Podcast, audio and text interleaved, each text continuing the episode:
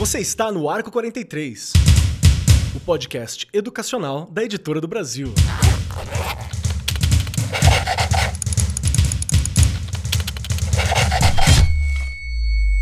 Saudações, saudações para você, meu querido professor, minha querida professora, você que nos acompanha no Arco 43 Podcast, seja muito bem-vindo, muito bem-vinda, cola com a gente nesse momento. Eu sei que quando este programa sair, já acabou as férias do meio de ano ali, então bora estudar agora, bora aqui procurar saber mais, entender mais, melhorar enquanto professor, porque essa é a nossa função. O Arco 43 também é uma formação de um jeito leve, de um jeito fácil, que é entregue para vocês pela Editora do Brasil. Então aproveita muito. E junto comigo está aqui ela, que tem a brisa da praia e o aroma de férias, Regiane Taveira. Como está, Rê? Ai, meu Deus, adorei. A brisa de praia foi tudo. Realmente, estou bem, né? Praia faz muito bem. E agora aos 50, olha só, aos 50. É verdade, foi agora, foi agora. Foi agora, não é? Olha, não tem muita diferença não, viu? É a mesma coisa. As férias já não, você já não, não, não descansa, enfim, continua tudo do mesmo jeito. Mas eu acho que você já colocou aí uma coisa que me chamou a atenção, Keller, né?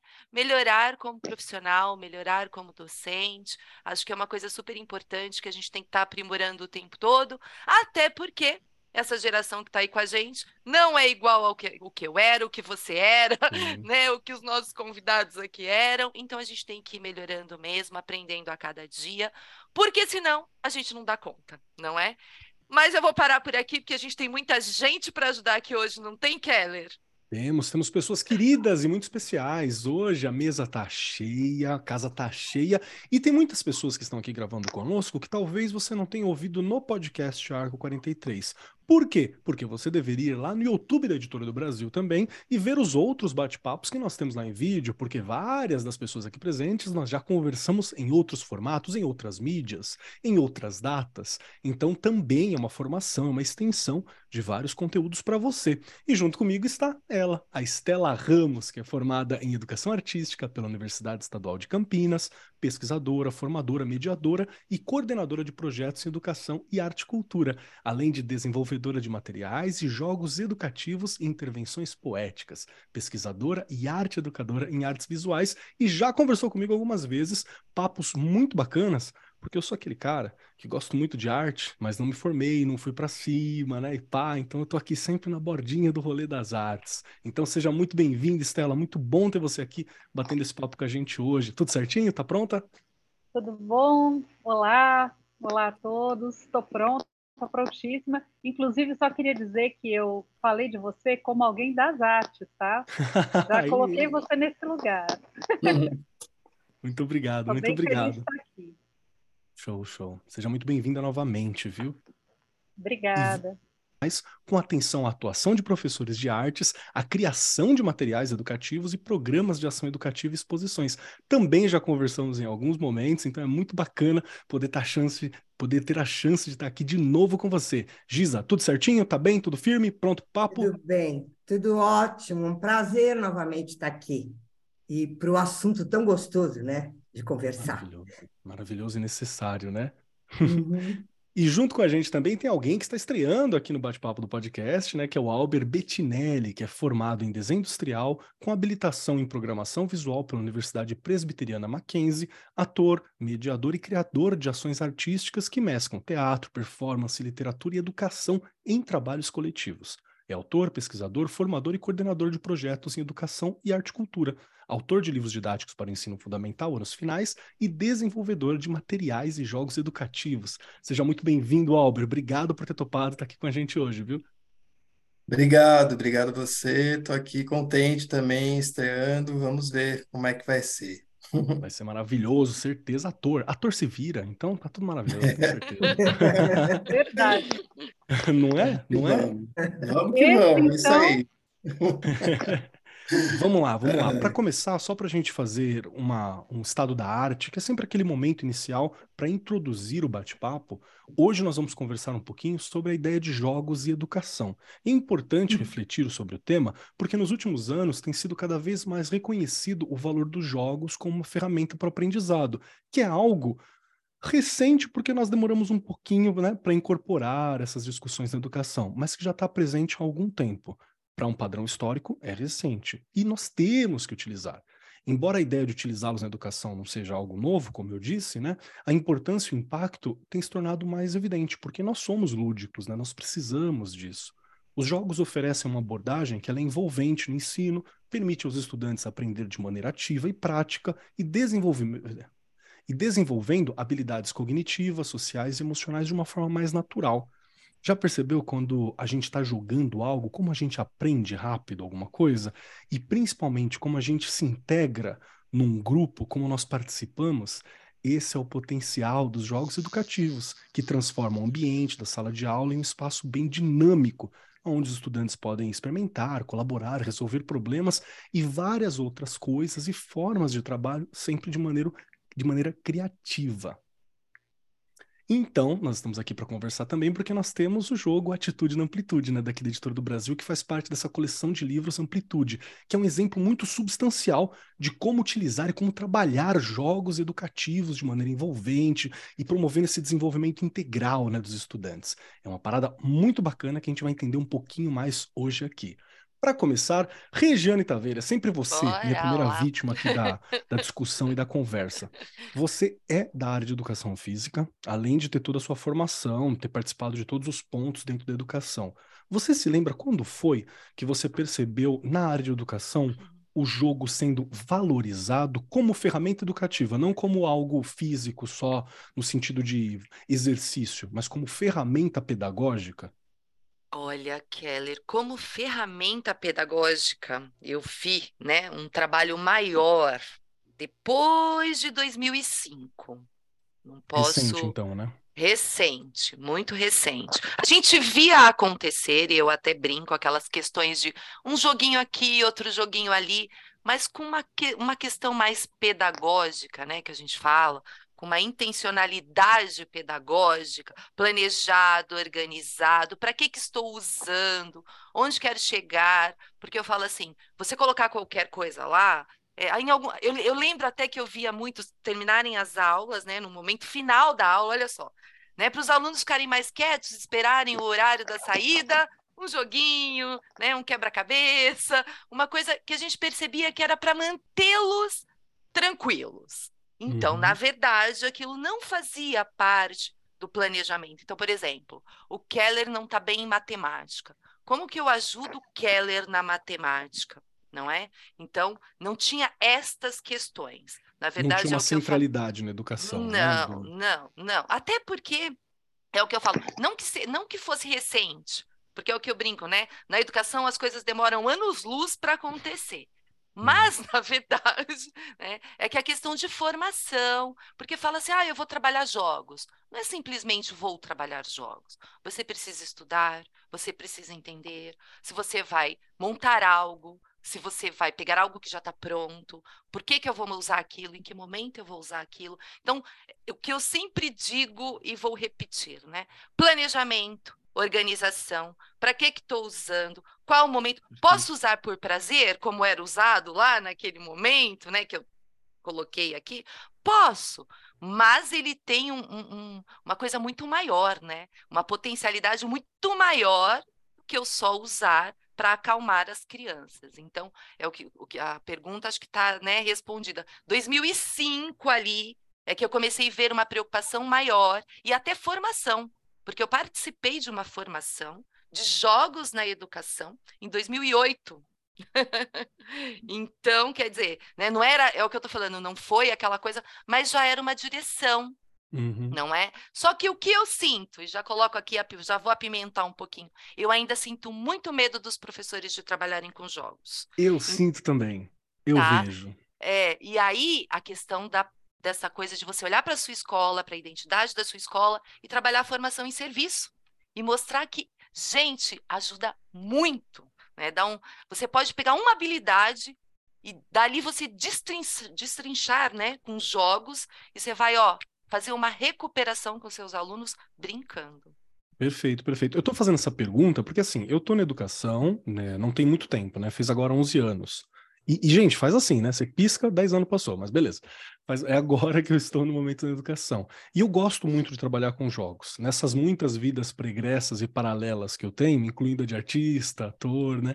Essas coisas todas, eu também trabalhei com jogos. Então, inclusive, ilustrei uma série de card games que está na Europa em algum lugar, assim, card game de de um jogo par, um party game, né? Um jogo de festa, assim. Tem ilustração, já construí alguns jogos, jogo RPG há 15, 20 anos quase. Então é algo que sempre me agradou muito. Sempre que tinha evento na escola, eu fazia algo. Mas assim, eu nunca vi como uma centralidade então pertence ao processo educativo, mas a gente não discute no planejamento, nós não entendemos. Eu acho que é um, um momento muito importante agora para falar sobre essa insegurança, às vezes que o professor tem, que pode ser por formação, por desconhecimento, e hoje a gente vai aqui, no mínimo, no mínimo, trazer possibilidades os professores, né? Então, para começar, eu quero perguntar para você, Estela, fazer uma rodada geral aqui, mas puxar primeiro para você. Quando eu falo de utilizar os jogos na educação, que benefício que ele traz? Por que, que não é aquela ideia de jogo, uma, uma, ideia pejorativa que às vezes tem no nome, de disputa, né? De algo que vai, vai dar briga, ai, não sei o quê. Tem um pouco de uma carga pejorativa que vem com o nome, vem com a nossa cultura mesmo. Então vamos falar um pouco dos benefícios. Tem, que tipo de desenvolvimento, o que, que traz para gente, sócio, emocional? Por que, que é legal trabalhar jogos educativos? Olha, eu vou já dizer assim de cara, eu acho que é legal porque é bom jogar, é bom aprender. É legal porque é legal. Perfeito. A gente uhum. poderia é, parar por aí, respirar e aí seguir aprofundando um pouco é, dessa ideia, né? É, não posso deixar de falar também, assim, que a gente vem das artes, então a gente também, de algum modo, traz esse olhar de educação em arte na nossa prática e eu acho que as coisas dialogam, por isso que eu estou falando aqui. É, eu acho que tem uma coisa que, quando você fala do professor ter um pouco de medo, né, de sentir um pouco desse medo, tem a ver também com um medo é, de errar, de se arriscar, de, de ir rumo ao desconhecido. Então, acho que a primeira coisa que eu queria falar aqui, assim, é que quando a gente fala de jogo, talvez cada um esteja pensando numa coisa diferente, né? Essa palavra cabe muita coisa dentro dela. Então, eu vou trazer um lugar, e aí, claro, isso é um lugar que eu vou trazer, depois posso trazer outro, o Albert e a Giza vão trazendo outros, e a gente vai criando aqui um caleidoscópio. Mas, é, quando eu falo de jogo, eu também estou trazendo alguns campos muito importantes e, e interessantes para o professor, para os estudantes e para essa comunidade que se forma ali na sala de aula, que é um lugar de invenção, é um lugar de descoberta, é um lugar de escuta, você tem que estar atento, é um lugar de, é, de ser você, ao mesmo tempo exercitar uma, uma outra identidade, aliás, talvez mais sua do que a que foi construída ali socialmente, né? Quer dizer, você pode arriscar, você pode se colocar de outro jeito. Então, é, eu estou dando aqui alguns exemplos, a gente vai aprofundando ao longo do programa, mas é, o jogo, por ele estar tá baseado em, em processos que envolvem criação e liberdade, né? vou parar com esses dois, a gente vai depois falar mais outros.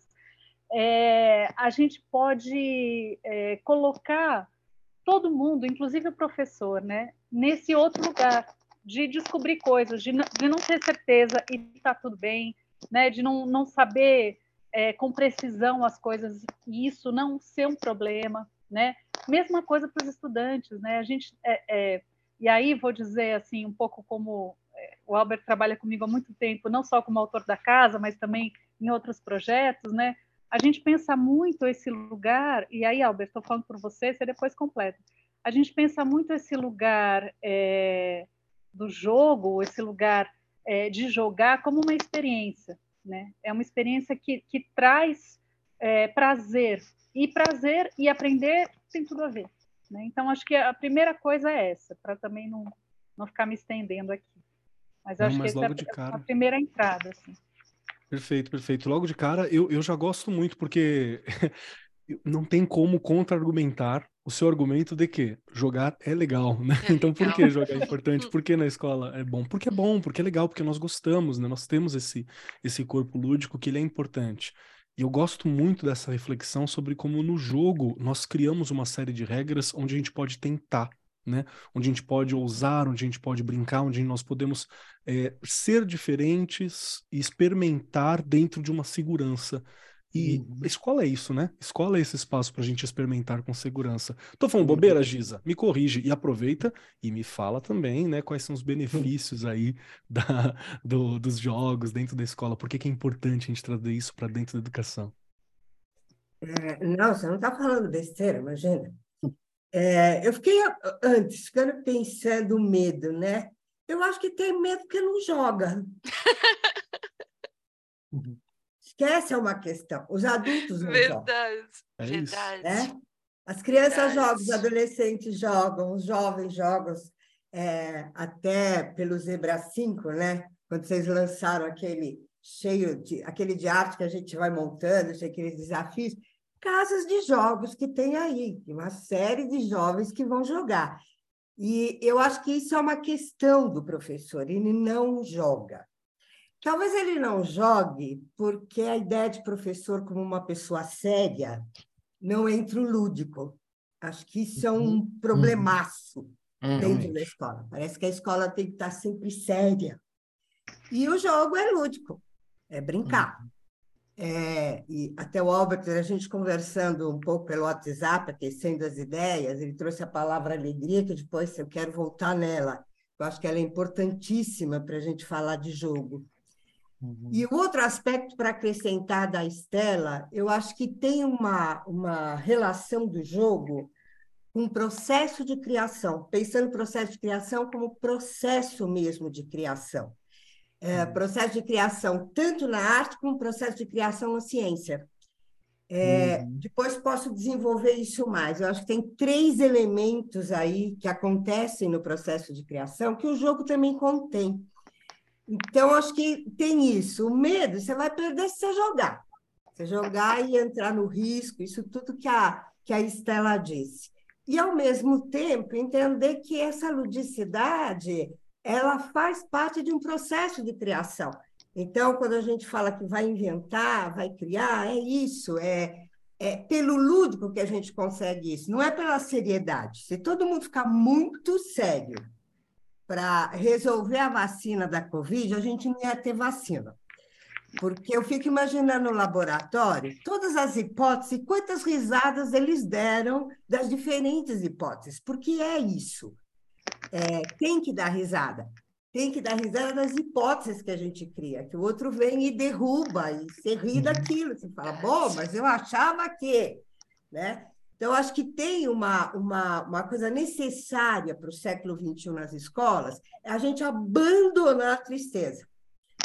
Parar com essa ideia de que tem que ser triste, de que tem que ser sério, que só assim a gente aprende. E não é verdade. E jogar. Joga, a gente já joga a tua vida. Né? Vai enfrentar a vida, nós vamos ficar jogando o tempo inteiro. Então, acho que é um pouco por aí. Gosto Perfeito. muito porque tem essa característica tanto do, do improviso quanto como a gente se enrijece se nós nos levamos a sério demais. Gente, não estou dizendo que você não tem que ser sério, não tem que ter postura, né? Pelo amor de Deus, não é isso que a gente está falando, lógico que tem que ter. Mas existe aquele ponto do demais, né? Que muito enrijecido vem o vento e quebra, ao invés de você se mover com o vento. E realmente me parece muito que o jogo ajuda nessa, nessa brincadeira. E tem uma reflexão que eu quero ouvir do Albert também, porque a Estela já jogou, né, essa, esse verde, a Giza jogou esse verde também, que é quando a gente fala da, da própria recepção dos jovens para jogos, né, das escolas para jogos. Eles tendem a receber isso muito bem. Então tem um ponto que eu acho que ele é, para além da dinâmica de sala, é muito do próprio processo de aprendizagem e, e, de querer participar, né? De, querer fazer parte, eu entender que eu faço parte, porque dentro do jogo tem aquelas regras de imaginação que você estabelece um mundo e você participa e age nesse mundo. Então, faz sentido dizer que o jogo ajuda a motivar. Albert, faz sentido dizer que o jogo ajuda a motivar além de desenvolver? Faz, faz muito sentido, né? Porque o jogo né? Essa oposição que a gente estava falando do jogo e a da seriedade, né? É como se, se é jogo, não é sério. Se não é sério, não é algo da sociedade produtivista, né? Não é algo que vai alcançar resultados. Então, o jogo vem com esse lugar da maleabilidade, né? Dessa dessa possibilidade de ser mais humano, inclusive. Né? É nessa alegria, nesse humor, que estão as possibilidades de humanidade, de eu, de eu ceder, de eu errar, de eu rir do meu erro, de eu fracassar. Né? Por que, que a gente tem que se afastar dessa ideia de poder fracassar? Olha um ambiente mais seguro onde eu poderia poder exercitar e experimentar, errar e fracassar do que a escola, né? E entre os professores também, né? Eu acho que, que é, eu e Estela, a gente vem da educação não formal, né? Que, que a Giza também tem uma, uma experiência extensa nisso que é um lugar onde os educadores trocam muito, né? E dizem muito dos seus erros e dizem muito das suas tentativas que não deram certo entre seus pares. Quando a gente estende isso para os alunos, isso é extremamente é, é, é, é de uma potência que pode ser muito grande, né? Porque o aluno perceber que ele pode não saber uma resposta não significa não ter compromisso com saber pelo contrário, significa ele se sentir estimulado, motivado a querer saber, mas sem que isso seja esse lugar que a Giza estava comentando, da obrigação, da tristeza, de uma coisa que é quase uma tortura. Não, é um prazer de querer saber mais, é um prazer de querer argumentar, contra-argumentar. E o jogo ele é integrador, né? Ele integra o corpo com, com as emoções, com, com a razão, né? Uma das questões pelas quais a gente chegou no jogo é por essa, esse caráter integrador do jogo, né? Ele, ele, você está inteiro no jogo por causa desse limite, né? Você tem um tempo, um espaço com regras que você acordou com as pessoas. Vamos seguir essas regras? Vamos. Dentro disso eu sou livre, né? Eu posso exercitar outras identidades, outro jeito de falar, né? Aquele que é mais falante pode ficar mais calado, o contrário pode acontecer, e assim a gente subverte os estereótipos também, né? Os lugares onde as pessoas ficam se encaixando. É, Para começar, acho que é isso, né? Acho que daqui surgem as continuações da conversa. Gosto Perfeito. muito de onde a gente está indo. Tá gostando? Gente, é, né, a gente olhando essa questão mesmo, como que a gente tem toda uma geração ali diferente, né, do que do jeito que a nossa escola foi, não não nos atendia já. Então, como é que você em sala de aula hoje vai conseguir ser super sério? Eu acho que você colocou muito bem, Keller. É, não é que você vai, né? Nossa, pode fazer o que quiser aqui. Não, mas tem que ser prazeroso. Eu discuto muito isso lá na escola, essa questão do prazer. Porque fora da escola você tem milhões de coisas que chamam a atenção, que são ótimas, né? Games super avançados, né? Coisas que eles adoram fazer lá em casa. E a escola? Onde ela fica nisso? E aí eu penso muito, quando eu penso em jogos, eu falo que tem três palavrinhas que eu penso sempre, né? Quando você vivencia um jogo, você vai sentir, você vai conseguir agir e você vai conseguir pensar. Gente, se você conseguir fazer, né, com que a criança saiba agir, pensar e sentir, né, e lidar com esses sentimentos, que é um turbilhão de sentimentos quando você está jogando, né? A Giza colocou muito bem. Tem que jogar para sentir, não é? É que nem ler, escrever. Eu tenho que, para eu ensinar a ler, escrever, eu tenho que ler muito, eu tenho que escrever muito. E o jogar também é isso, né? E você só vai tornar esse lugar prazeroso se você também souber vivenciar. E a gente, como professor, a gente acaba jogando, Keller, junto com eles, não é? Eu, te, eu percebo que se você só entrega o jogo ali, não. Você tem que ir jogando, você tem que ir ensinando, fazendo parte daquilo junto com eles, porque senão parece que é uma, mais uma obrigação. Você uhum. tem que vivenciar para eles sentirem que você também está vivenciando aquilo. Né? Porque senão é o que eu estou falando. Verdade. Senão é mais uma coisa. Não pode, você tem que participar. Você colocou aqui né, a questão da professora de educação física. Quando eu trabalhei com a educação física, que hoje, né, na pedagogia, me levou para a sala de aula. Mas a educação física, quando você trabalhava o voleibol, você tinha que estar tá lá jogando com eles. O basquete, você tinha que jogar. Não adiantava você falar, ó, o movimento é esse, faça isso, faça... Não, gente. Uhum. O professor tem que fazer. Né? Tem que uhum. fazer parte daquilo, porque senão também não tem graça. perfeito, perfeito. Eu quero puxar uma questão, já vou trazer uma polêmica aqui, hein? Porque, ó, é, a, a, Editora do Brasil tem esse, esse material didático, né, que, que ajuda a auxiliar, que é os jogos de educação, todo esse trabalho. Por exemplo, o jogo Atitude na Amplitude. E tem uma, um, um, ponto que eu achei muito legal enquanto estava vendo a pauta, enquanto estava buscando conhecer mais os materiais, que é a ideia de que eu vou experimentar e eu vou criar, e eu gosto muito porque tem a ideia de integrar melhor aqueles objetivos de desenvolvimento sustentável que são ideias incríveis, que são objetivos para a gente evoluir enquanto humanidade, tá, gente? Para quem não conhece, procura depois Objetivos de Desenvolvimento, de Desenvolvimento Sustentável, que não é uma coisa, ai meu Deus, que absurdo. Não, nós precisamos passar por isso para poder continuar existindo enquanto raça, espécie, civilização, sabe? Assim, é uma parada muito importante. A gente está falando de erradicação da pobreza, de dignidade humana, de compreender melhor lidar melhor com o meio ambiente. A gente está falando de, de, de questão do clima, é, é essencial. Se não passarmos por isso, temos um problema muito sério, mas muito sério mesmo. Então, é importante que isso seja exercitado para a gente e para as novas gerações. E aí, eu sempre que eu olhava esses temas, nós sabemos da urgência, mas pela urgência existe um peso também que traz o tema, né? Então vamos falar sobre pobreza, vamos falar sobre clima. Às vezes você fica, nossa, mas como que eu vou falar isso sem, o, sem parecer uma distopia, né? Sem o descambar para uma coisa pesada. Eu achei genial a ideia de trabalhar com o jogo, do EC, de trabalhar com criatividade, de trabalhar com possibilidade de a, agregar os estudantes, os professores e as muitas mentes em prol de objetivos em comum através de jogo. Eu não sei se a minha interpretação está correta, né? Não sei se eu estou entendendo qual é que é a proposta, por isso que eu estou aqui para fazer essa pergunta também. Então, Estela, vou voltar para você. Dá para gente ajudar a corrigir o mundo com jogos ou é impressão minha? Ó, sim, se a gente quiser, sim. Olha que show. É, eu vou trazer um relato aqui de sala de aula que eu acho que é legal, assim. A gente estava desenvolvendo o jogo e aí, como todo jogo, você precisa fazer testes, né? Você precisa jogar para ver se o jogo funciona, porque como eu disse, o jogo tem que ser gostoso de jogar, né? Não, a gente não vai enganar ninguém com isso. Vamos fingir que estamos jogando. Não, é um jogo e a gente quer que ele seja divertido, gostoso e tal. Aí eu testei com uma turma do sexto ano. E aí, para apresentar o jogo, ainda era um protótipo e tal.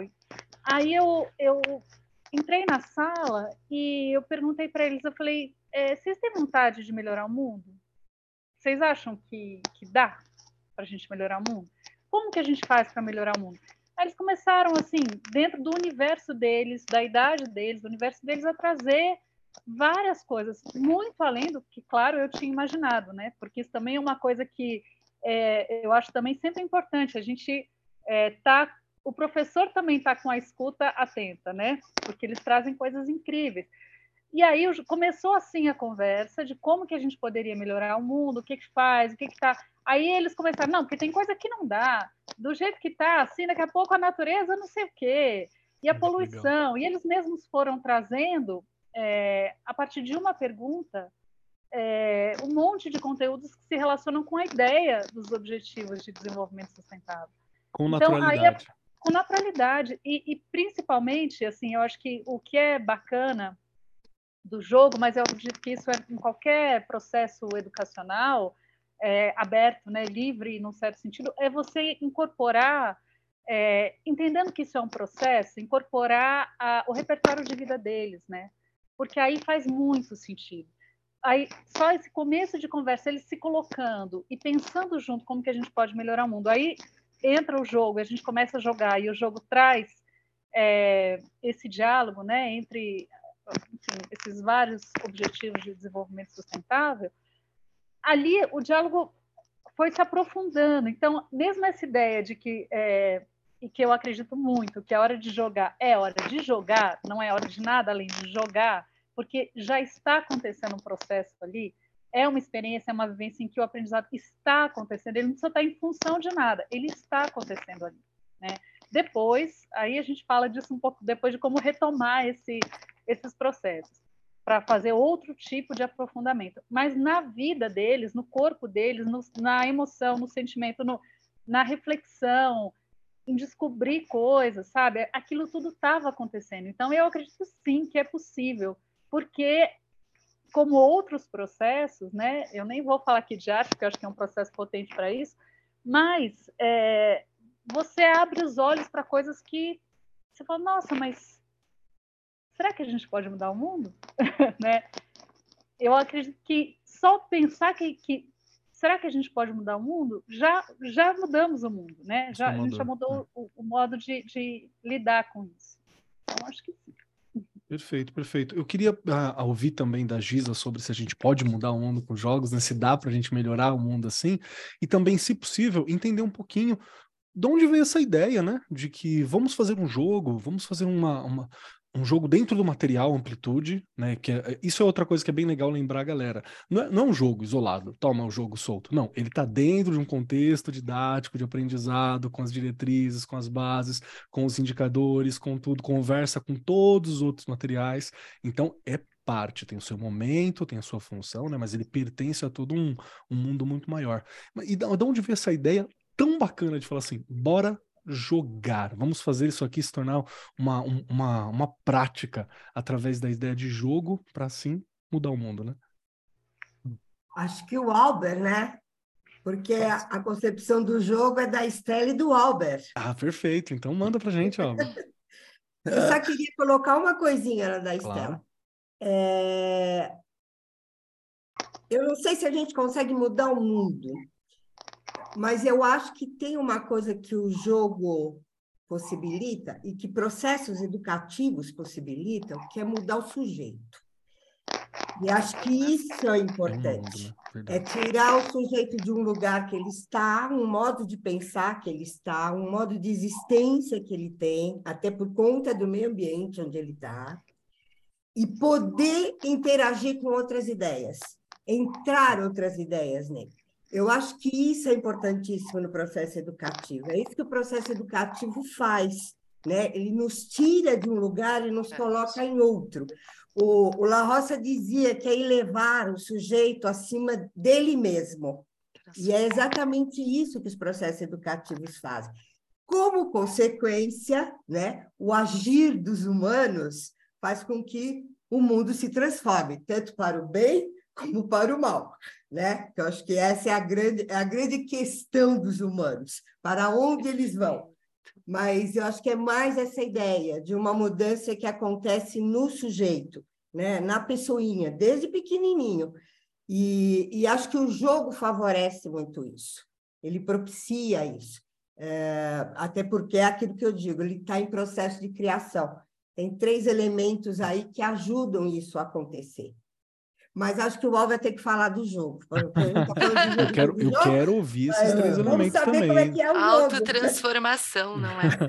Vamos lá, Albert, por favor. Pois é, o jogo, né? Eu e Estela, como autores da Editora do Brasil, né, da, da coleção de arte, a gente já é, é a gente chegou no jogo, na nossa história com a educação, porque o jogo é um lugar de experiência, né? O jogo é uma linguagem, o jogo é um, uma situação, né?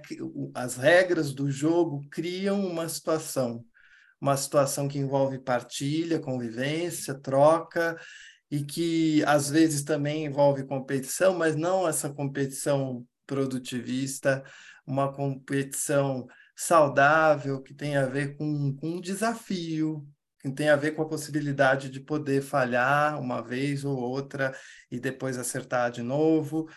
E nesse, então, para nós, o jogo veio nessa relação, os jogos em contexto de arte, os jogos em contexto de ensino de arte. E isso, enquanto a gente escrevia, né, como autores, era é, é na hora de pensar uma prática, era muito natural pensar em jogo, né? Porque nós, como educadores, também fazemos práticas com jogos, com, com alunos, com estudantes, com famílias. Então, era uma ideia já antiga, que vem no próprio a escrita dos textos sobre, para tentar produzir situações de aprendizagem, criar um jogo. E é uma conversa que a gente sempre teve com a nossa coordenadora, Maria Helena Webster, e, e, e, foi muito natural. É, essa ideia está latente né, dentro da, da, da própria editora já faz um tempo. e conforme o tempo foi passando, a gente foi ganhando confiança desses passos, e a editora resolveu apostar num jogo que tem ligação com, com os objetivos de desenvolvimento sustentável. Né?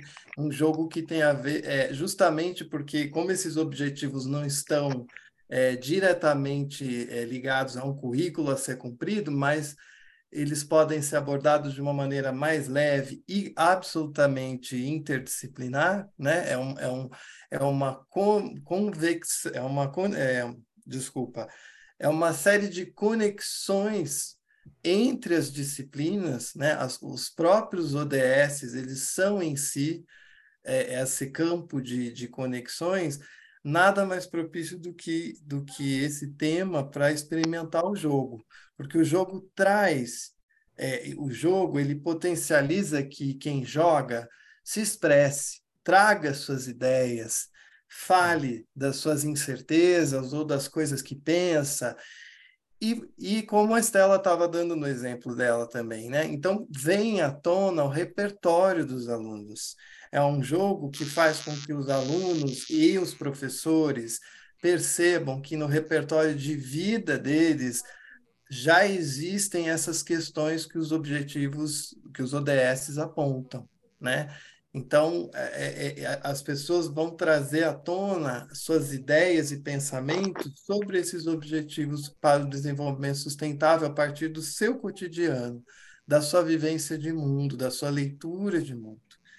Então, é, é, é, nesse sentido que o jogo veio assim de uma maneira muito natural, como um desdobramento né, das ações de, de, de educação que a gente tem feito. Diga, Estela, por favor.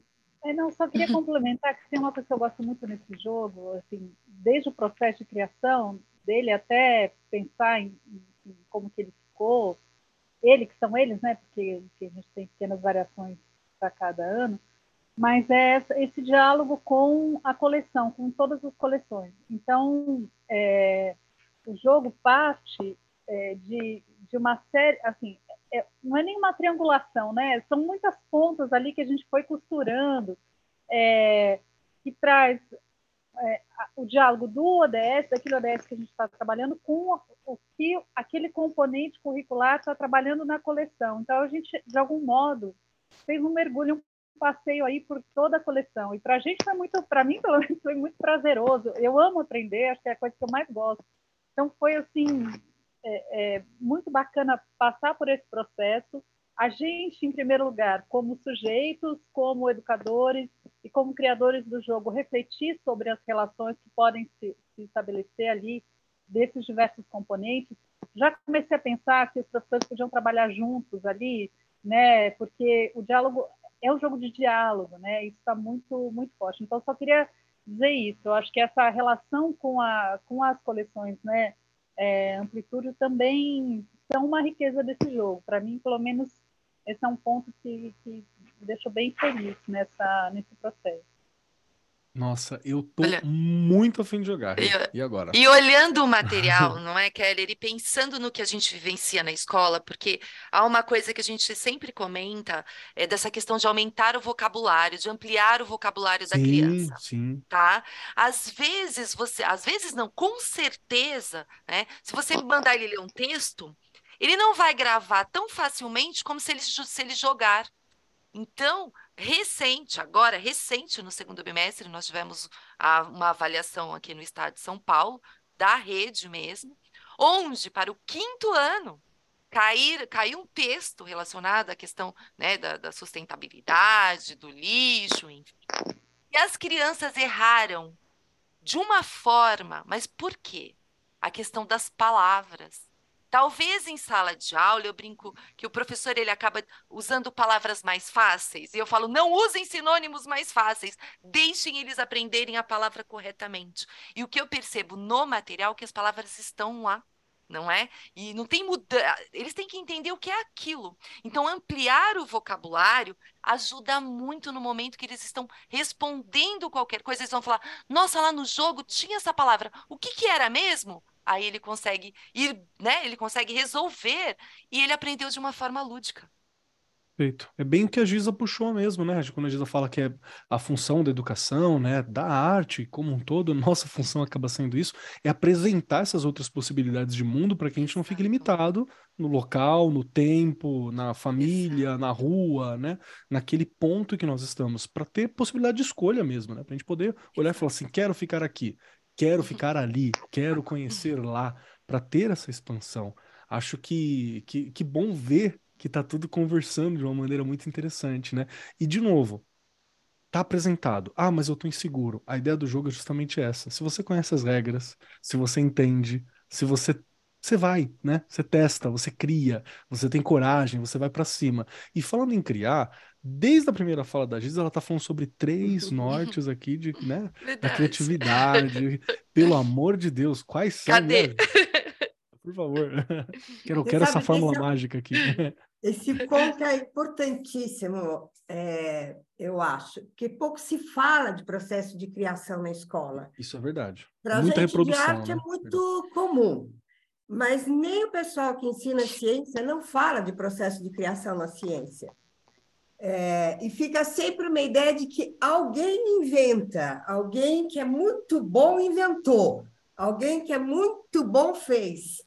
E, e, não tem nada a ver, né? Essa questão da criação hoje, e ainda mais hoje em dia, todo mundo está criando. Só aqueles memes que surgem, por exemplo, eu acho aquilo bárbaro. E você poder colocar isso na rede é uma criação, né? É ler uma realidade e criar alguma coisa ali para mandar um recado. Então, acho que a ideia de criação ela tem que se expandir dentro da escola. O que será que é criar? A gente hoje está falando com a Estela também, dizendo a gente tem que começar a ressignificar palavras, que às vezes elas estão tão grudadas com conceitos tão fechados Verdade. e que não cabe mais. Né? É, hoje em dia é diferente, até porque mudou, o mundo está diferente. Né? As necessidades já são outras, é o que a gente vem falando desde o começo, não é mais aquilo que foi. Na minha época, que sou mais velhinha de vocês, e, e, nem na época de vocês, com certeza. Mas vamos falar lá do que eu estou dizendo de processo de criação. É, tem uma coisa no jogo, três coisas que eu vejo que estão muito ligadas a um processo de criação, tanto na ciência como no, no, no, na arte. Primeiro é o acaso. Essa história de tirar uma carta que está virada e a carta veio, o acaso, ele é maravilhoso, ele é um tombo. Você leva um tombo, assim, vem aquilo. Por quê? Porque é o imprevisto, é o imprevisível. Você não estava pensando naquilo. Você pode estar tá pensando, não, eu quero que fale de tal coisa, eu quero falar de tal coisa. Pá, vem lá o acaso vai pedir para você ir para outro lugar. É o não planejado. Por isso que eu digo que é um tombo cognitivo, é um tombo emocional. Você leva um tombo, vai ter que se rearranjar ali para poder dar conta daquele acaso que vem. E o acaso ele está presente em processos de criação. Na ciência, quando de repente alguma coisa aparece no inesperado e leva aquela experiência científica para outro lugar. E na arte a mesma coisa. O acaso pode ser, inclusive, a rachadura da madeira, para quem está trabalhando com a madeira. Não se esperava que rachava. Mas você não joga a madeira fora. Essa que é a grande questão né? Não foi um erro. Essa é o erro que tanto o Albert vem dito. Não é o erro. Aquilo é o imprevisto que aconteceu e partindo dali é que a coisa vai caminhar. Então, isso já é uma grande mudança de modo de pensar e modo de agir, que o, o jogo possibilita enquanto experiência, enquanto exercício. O outro lado que eu acho que é bem bacana é a regra que também está presente em ambos os processos de criação. Por que a regra? Não é aquela regra para ser obedecida, naquele mau sentido de obediência. Aliás, estou lendo um livro bárbaro, que é Desobedecer, de um filósofo, que eu acho que devia todo mundo ler, porque é, é, é importante pensar essa regra. A regra cria o campo. Aquele campo ali está dado pela regra. E é essa regra que vai possibilitar a criação. O Ítalo Calvino, que é um autor que eu lembro agora, ele, para escrever a literatura dele, ele criava um jogo próprio. às vezes até com tarô. Ele tirava o tarô, pegava uma carta que vinha pelo acaso, e a carta ia regrar. Ele carregava aquela ideia até o final da escrita. Então, a regra tanto vem pelo jogo, né, no caso aí, como também eles vão poder modificar essas regras. Eles podem inventar outras. Isso também é interessante. Como normalmente se faz em jogo, né? Começa a gente começa a ver que o jogo está assim, está assado, quando a gente está jogando em casa. De repente, a gente fala, ah, vamos fazer assim, então. Por quê? Porque foi caminhando o jogo, e aí a gente percebeu que podia ir de outro jeito na regra. Isso, é, essa desobediência que eu estou dizendo, ela é importantíssima. Né? Ao mesmo tempo que ela dá o campo de jogo, ela dá a desobediência também, que é muito importante. A outra coisa é que no, na movimentação, que seria igual ao movimento criador, tanto para o artista como para o cientista, entra novas ideias na sua cabeça, inesperadamente. Porque a hora que alguém dá uma resposta, o jogo tem uma coisa interessante deles, eles têm três. Eu, eu vi o jogo tudo pela tela, né? pelas regras, não vi o jogo fisicamente. Então, estou é, aqui falando do que eu vi na tela. É, a ideia de desenhar, por exemplo né? Tirou lá e é para desenhar. Esse exercício de pensamento visual que te coloca em outro lugar e entra na tua cabeça aquele conceito ou aquela palavra ou seja lá o que for lá do jogo de um outro jeito, entra de uma outra forma. E isso é importantíssimo cognitivamente, porque tira aquelas representações que estão fixadas na sua cabeça esse movimento, ele se dá tão naturalmente, né? Que a gente nem percebe, mas está havendo uma mudança ali, está acontecendo. Outro é a mímica, que é outra forma também, essa coisa pelo corpóreo, vai pelo corpo fazer alguma coisa. Também é um outro modo que você vai entrar aquela ideia por um outro caminho, está indo por um outro caminho. E a própria questão da palavra, porque a palavra é, ela ganha um outro significado ali. Na hora que eu tenho que falar o que é, não é verbete, que eu acho que isso que é importante, que a escola é cheia de verbete. É uma mania enciclopédica, né? Uh, uh, eu espero um dia nunca mais falar disso, dos verbetes, mas é uma mania de criar verbetes num mundo que não cabe mais verbetes, porque altera, a coisa está tão acelerada tão, tão acelerada que as coisas se modificam muito rapidamente. Então, a palavra ali não entra como um conceito que ele aprendeu fechado, né? porque o verbete é algo fechado. Não, é ali aquilo que eu sei sobre. E isso é entrar ideias novas também para o grupo, que pode concordar, pode não concordar, pode ampliar, pode não ampliar, é, é, não é a questão. A questão é esses três movimentos criadores que tem ali, que eu chamo. Então, por que processo de criação? Por que, que estamos falando de criação? Já que a BNCC fala tanto de pensamento criativo, o jogo desenvolve isso, né? Tem o acaso, tem a regra e tem a entrada de ideias novas, outros modos, modos diferentes, que é importantíssimo para conhecer as coisas. E quando a gente conhece, a gente aprende. Essa que é a questão. Porque às vezes a gente só fica falando do aprendizado, mas eu só vou aprender se eu conhecer. Se eu não conhecer, eu não aprendo. Então, eu acho que o jogo deles, pelos, pelo que eu vi na tela, já conheço eles de outros carnavais, são super competentes fazedores de, de jogo. Ainda disse para Estela, um dia eu quero ver o processo de criação de vocês, que é uma coisa que eu estudo muito. Quero ver como é que vocês criam, quero entender aí como é que é que se dá essa criação. É, é um jogo que vai possibilitar isso, esse pensamento criador acontecer naturalmente, sem eu pensar em uma atividade que vai desenvolver a criatividade. Incrível. Eu acho que essa é a grande diferença. O que é que a gente oferece que não é uma atividade para desenvolver tal coisa, mas é algo que está ali, vai acontecer naturalmente, vai acontecer porque está ali, né? É, ali existe isso, ali hum. possibilita isso.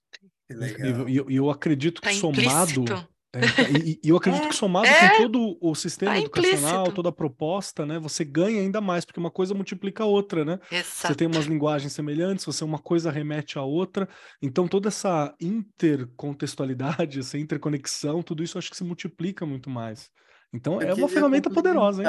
Eu queria complementar, é, ilustrar a fala da, da Giza com um, um exemplo. Ela fala de ciência, né?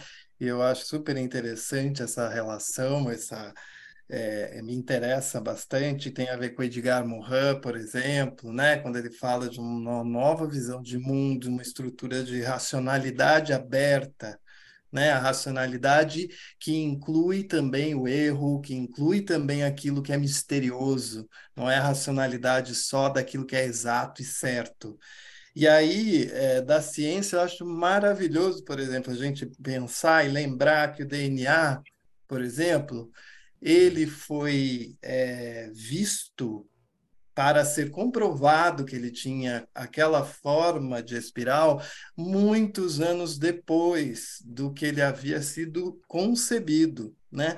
A forma espiral do DNA foi primeiro imaginada, né, intuída pelas ligações lá entre os componentes C com G, não sei, não me lembro lá dos aminoácidos, mas essas ligações, nesse desafio de entender como essas, corre essas correlações aconteciam, surge essa abstração do, da espiral, né? E que cientistas seriam esses que não teriam é, imagina quanto desses cientistas têm de um espírito imaginativo, de uma capacidade de brincar na sua mente com as formas, com a geometria, de ter ideias, de imaginar, né? de inventar, para daí chegar num ponto a chegar a descobrir uma forma, que só depois se inventou o microscópio que era capaz de realmente visualizar essa forma. Né?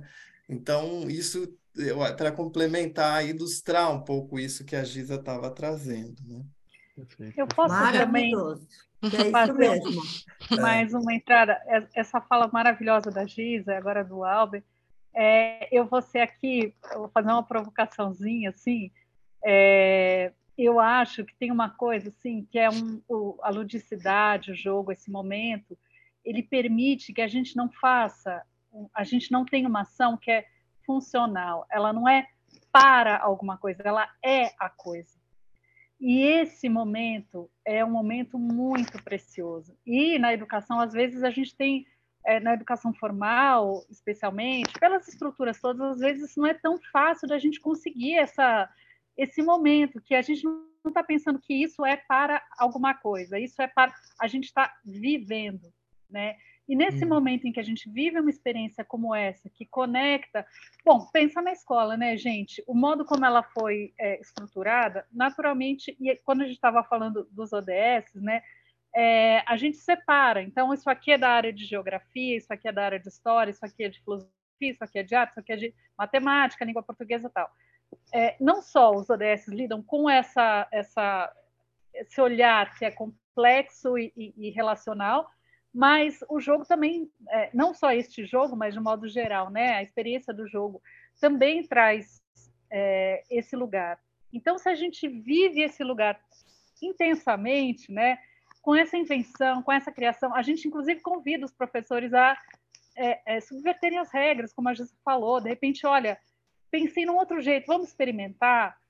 Tudo, as coisas estão todas ali. Então, aquilo vai acontecer né? A gente não sabe como, isso dá um frio na barriga, né? Mas aquilo, a, a coisa acontece. Então, é, também é, esse convite, essa provocação, para a gente criar espaços não funcionais dentro dos processos é, educacionais. Acho que a gente pensa muito nessa chave também, né? Enfim, eu acho que é um, o jogo dá essa, essa oportunidade que nem não. sempre é tão, tão frequente, nem sempre a gente consegue, é. né? Não é tão valorizado, mas na verdade uma coisa alimenta a outra, né? A gente só pode ter esse espaço funcional porque você tem um espaço, abre aspas, não funcional, né? É um, um que possibilita o outro. Já estamos é com só, uma só... hora e pouco de gravação, viu, gente? Vai lá, Giza, por favor. É, eu adorei quando a Estela contou, quando ela foi testar o jogo, né? e ela começa conversando com os alunos. Eu acho isso importantíssimo. É, é, essa fala de não é chegar e vamos jogar um jogo, né? E pronto, vamos jogar jogo e pá, vai, solta o jogo na sala de aula. É, essa ideia né, de você começar conversando sobre a escuta, que ela Escutar. chama tanta atenção, a escuta, isso é muito importante. É, não é que é preparatório, não, eu acho que isso faz parte, eu não vejo isso como uma preparação ou como um aquecimento, blá, blá, blá. É, é como quando a gente está jogando, a gente conversa coisas antes, né, que estão relacionadas com o jogo. Então, eu acho que o, o professor também deve destituir-se, né, tirar de si aquela função de que ele tem que preparar, pensando em funcionalidade, de que ele tem que preparar, que ele tem que aquecer. Não, encara que é uma conversa. Estamos lá, vai na imaginação, como disse o Albert, pensa que é um domingo à tarde, que está reunindo todo mundo, vai reunir a família e vão jogar um jogo. É, e o que é mais importante também, as respostas consideradas, né? É, não há respostas erradas. Pode existir respostas equivocadas, Verdade. porque o meu repertório foi até ali, né? E por isso que essa entrada de novas ideias é importante, porque é aí que o repertório cresce. É nesse, é, é, é nesse envolvimento, nessa interação, né, que, que o repertório vai crescer. Então, acho que é isso, lembrar um pouquinho disso. Lembrar, vai levar o jogo para a sala de aula, lembra que é domingo à tarde. Ou então, lembra uma tarde chuvosa, a gente não tem nada para fazer, então vamos jogar um jogo? Perfeito. conversar sobre isso, que eu acho que é, isso cria um outro clima na sala pra de aula. O que eu estou querendo dizer é a necessidade que a gente tem de mudança do ambiente. E isso é criar uma ambiência. Como é que a gente cria uma ambiência na sala de aula? Que ela é importantíssima até para o próprio jogo. Perfeito, perfeito. E perfeito. torna todo esse espaço um espaço muito mais agradável, né? Show de bola, show de bola e tá bat... Eu quero jogar. Começa aqui dizendo que eu quero jogar. Se virem para encontrar a data pra gente se trombar, todo mundo aqui Verdade. pra me jogar joguinho, né, Rê? Vamos jogar um jogo. Com certeza. Um programa só jogando. Só jogando. Já tivemos de RPG, jogando RPG Já! aqui, né? Então, por que não? Por que não? Não é? Vamos fazer acontecer. E estamos chegando no momento final desse programa, que foi uma diversão, né? Que foi um grande jogo. Gostei muito da, da, da discussão e do tema. Então, já se preparem, porque agora eu vou fazer um jogo lúdico com vocês. Quer dizer que tem três perguntas, três participações, três ações, que não são os três nortes de criação da Giza, mas é o que eu tenho aqui para oferecer nesse momento. Quer dizer, primeiro, primeiro, vocês têm que me responder e me falar o que, que vocês acharam do programa, como foi o programa para vocês. Preciso. E aproveite esse momento, tiver alguma fala, alguma coisa para acrescentar, é o momento. Segunda pergunta, segunda participação. Onde eu acho vocês? Como é que eu encontro Estela? Onde é que eu acho o Alber? Onde é que está a Regiane? Como é que eu acho a Giza? Preciso conversar sobre. Como que eu faço para achar vocês? E terceiro, que é um pedacinho de vocês, é uma indicação.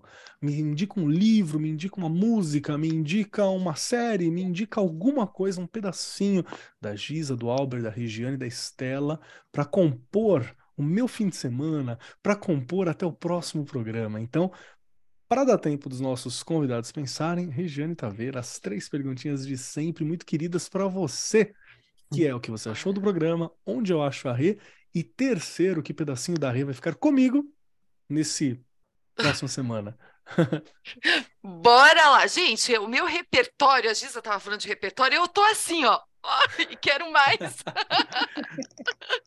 Não é uma delícia? Gente, é, é o que a gente sempre fala: você começa de um jeito e termina de outro, e cheio de mais dúvidas, Giza. Que isso que é legal, não é? A gente não aprendeu é tudo, a gente aprendeu um pouco e falta muito ainda. E não tem que ter vergonha de aprender. Eu acho que é isso aí que fica. Trans, né? Tudo que você jogar vai, trans, vai você vai se transformando e os seus alunos jogando, eles também irão se transformando, não é? Há modificações com certeza que acontecem. Eu estou aqui no Arco 43, né? Estou lá no Instagram, no Facebook, eu brinco. Agora eu falo do Facebook e eu lembro que falaram que o Facebook é antigo. Não tem como, é toda vez que eu falo do Facebook, mas então eu sou antiga. Tô lá no Facebook e tô lá no chão da fábrica, na escola, onde toda essa mágica, não é? Acontece, não tem como. É lá que a coisa realmente, né?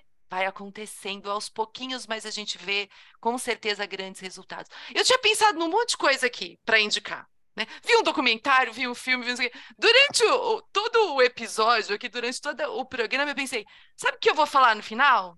Professores e professoras vão jogar vão jogar, gente, vão conhecer os materiais, vão jogar, vão né, praticar. A gente só consegue fazer aquilo que a gente. A gente só consegue ensinar aquilo que a gente faz. Não tem jeito. Então, vão jogar!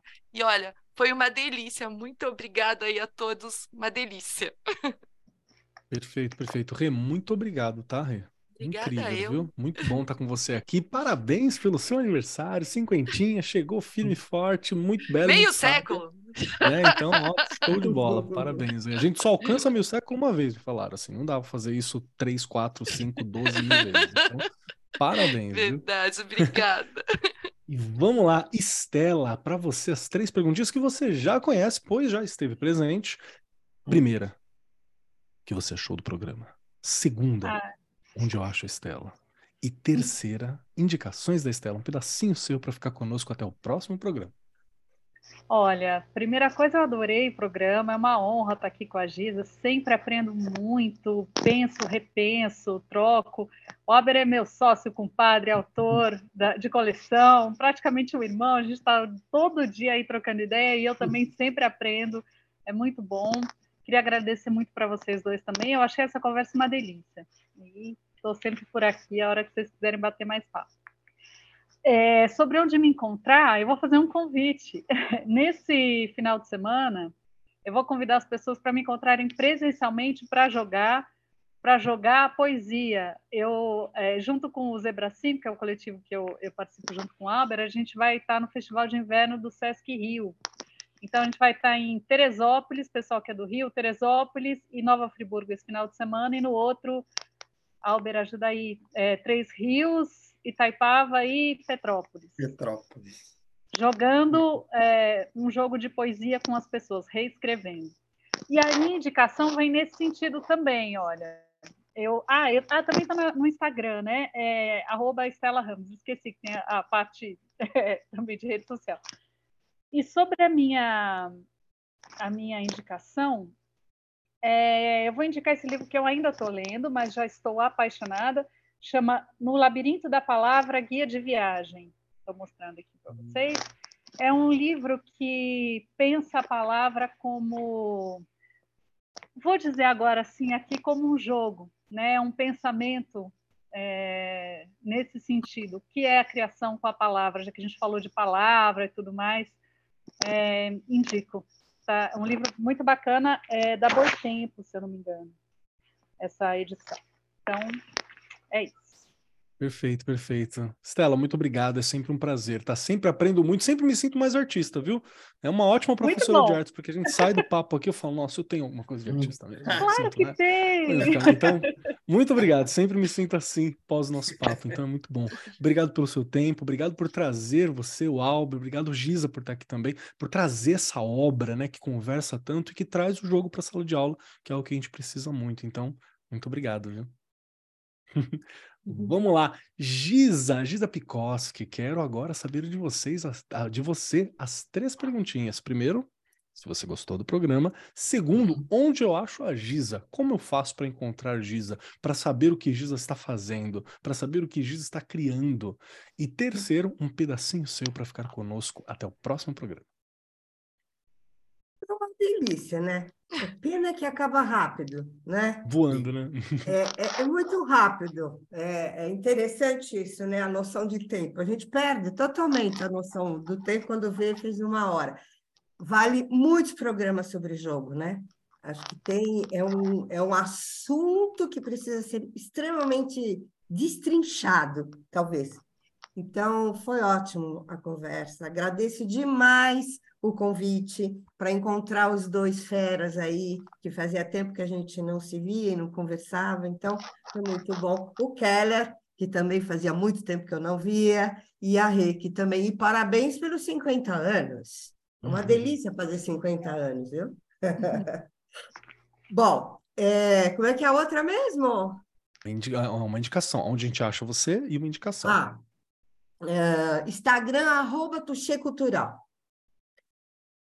que é o nome da Tuxê, né? Da, da empresa.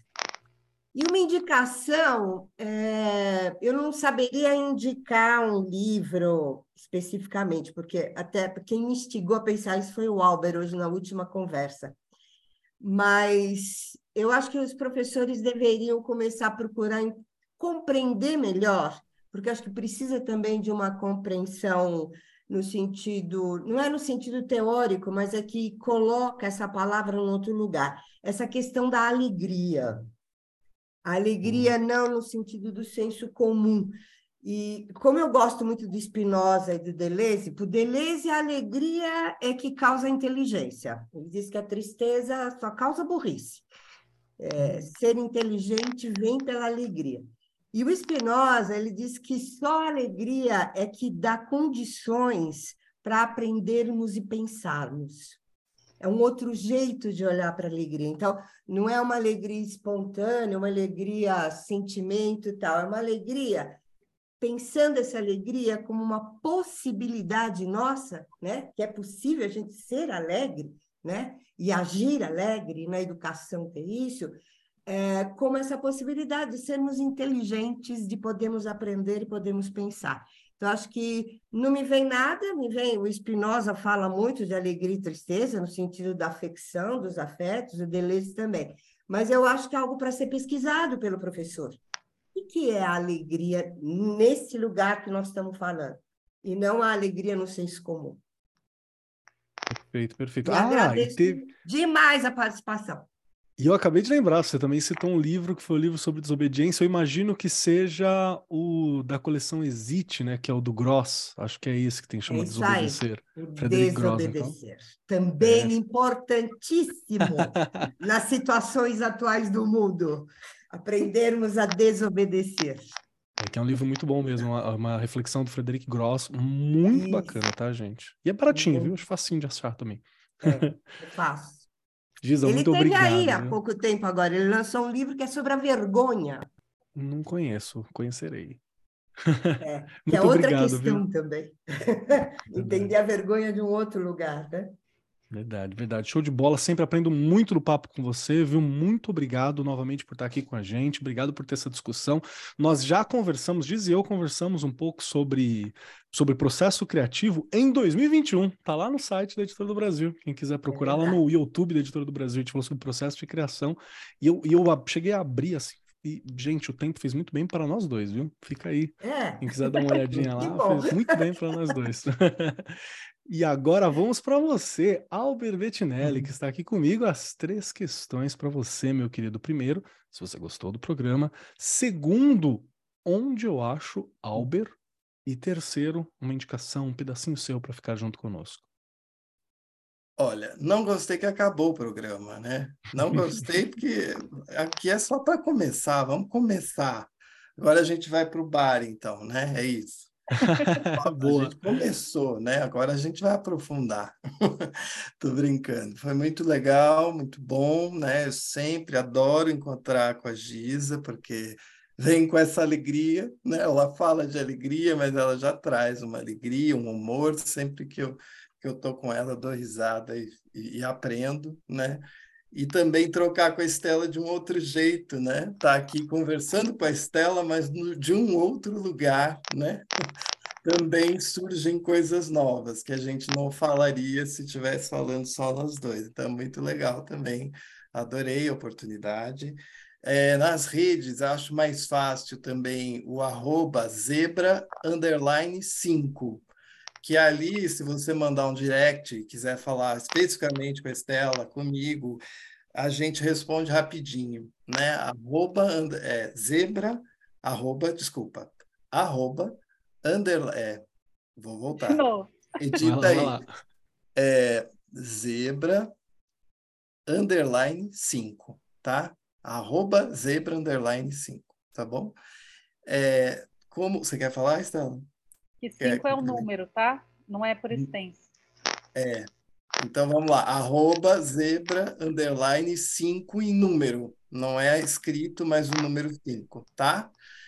Uh, eu vou indicar também um jogo, já que, que, que veio, né? Vamos jogar. é, que é o nosso jogo, jogo Abstratos, Esculturas de Palavras, que é o que a Giza comentou, né? Um jogo que é uma experiência de, de construção tridimensional, é uma experiência estética, uma experiência de abstração, que lida com esse lugar da invenção, né? Da imaginação. Vou indicar e qualquer outro livro do Edgar Morin também, que eu sou fã e sempre adoro, né? Vou roubar na regra, vou indicar duas coisas, que é esse livro A Aventura de O Método e para uma racionalidade aberta. É um título só isso, tá? A Aventura de O Método e para uma racionalidade aberta. É que são dois textos do Morin no mesmo livro e ele fala de como surgiu uma série de livros dele, que ele chamou de O Método, que são, acho que, sete livros, nove, né? É uma obra imensa que ele fala de ciência e de filosofia, de educação e de arte, e que ele mostra o pensamento dele, né? E aí, nesse livro que é pequeno, ele fala como foram surgindo essas ideias, o processo de criação que a Giza tanto se interessa, né? Ele conta como no cotidiano, coisas que aconteceram na vida fizeram com que ele tivesse esses insights para criar esses livros, esse seu método, tá? E a racionalidade aberta é, uma defesa disso, que, que é esse pensamento mais aberto e flexível. Acho que é isso, né? Perfeito, perfeito. Albert, obrigado. muito obrigado, viu? Obrigado pelas indicações, obrigado por estar aqui com a gente, obrigado pela criação desse material junto com a Estela. Muito obrigado, viu, meu querido? Obrigado. Chegando então na minha vez, preciso dizer que eu amei o programa, porque a gente tá. Olha, eu vou te falar que é muito bom fazer o arco, porque eu converso sobre temas que eu amo e aqueles que eu não amo, eu passo a amar porque conheço depois do papo. Então, para mim, assim, é, é fantástico poder estar tá aqui, poder estar tá participando. Eu aprendo muito aprendo com vocês que estão ouvindo a gente. Então, esse papo para mim foi uma delícia. É, precisava dele, me ajuda. É, esse papo me ajuda como professor também na sala de aula, porque é onde eu tô. Então, muito obrigado por isso. É, gostei muito. Quem quiser me encontrar por aí, arroba Marcos Keller na maioria dos lugares, arroba KOB Kobe, Kobe Keller, lá no Instagram, que é um lugar que eu tento participar de vez em quando, mas já disse, né? Você vai lá, é fala minha, é o que eu tô comendo, é foto do meu gato, que é um gato sem pelo, assustador, mas uma gracinha.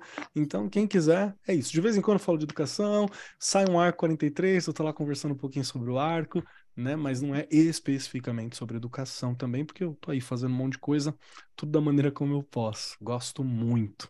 E de indicação, eu vou indicar duas coisas, tá? Eu vou indicar esse papo sobre, sobre é, criação, né? Sobre o método de criação que eu tive junto com a Giza, que eu acho que foi um papo muito gostoso. Quero rever ele. Foi lá sobre o PNLD, acho que foi o PNLD literário, inclusive, que nós fazemos esse bate-papo. Foi lá em 2021. Você encontra no site. Se procurar pelo nome da Giza, você acha todo mundo.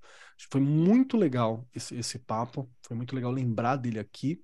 Foi no PNLD de ensino médio, perfeito. Foi lá no PNLD de ensino médio de 2021, bem lembrado, onde a gente falou sobre a obra Conhecer e Transformar Linguagens e Suas Tecnologias é incrível e dá para você ver toda essa preocupação que a editora tem em construir bons materiais, né? Um papo muito gostoso. Acho que é, é muito legal e, e, se soma com o que a gente está conversando aqui sobre criatividade, sobre ir além, e é muito legal. E vocês vão ver como o tempo fez bem para a gente também. E, e, um outro livro que eu não posso deixar de indicar é o Homo Ludens, que é um livro muito bom, muito introdutório, muito bacana, que vai falar sobre a importância do jogo na vida. É, o Homo Ludens é um livro é, de história, de filosofia, né? Foi feito por um historiador, que eu acho que ele é holandês, né? Que é o Johan Huizinga, onde ele vai discutir sobre como tudo na vida humana está permeado pela ideia de jogo, pela criatividade, ciência, poesia, guerra, filosofia, tudo isso vai abranger a ideia de jogo. É um livro que foi muito falado, você vai encontrar vídeo no YouTube, vai encontrar gente discutindo. Acho que vale muito a pena você procurar sobre ele, tá? Muito legal. No mais, agradeço muito a presença de todos vocês que estão aqui. Obrigado por esse papo. Obrigado você, meu querido ouvinte, minha querida ouvinte, porque é feito para você. Compartilhe, converse com seus colegas professores, fale sobre, jogue jogos que vale muito a pena, brinque, se divirta, porque educação precisa ser alegre, não é? No mais, agradeço muito, agradeço a você, agradeço a equipe que está aqui, agradeço a editora do Brasil também.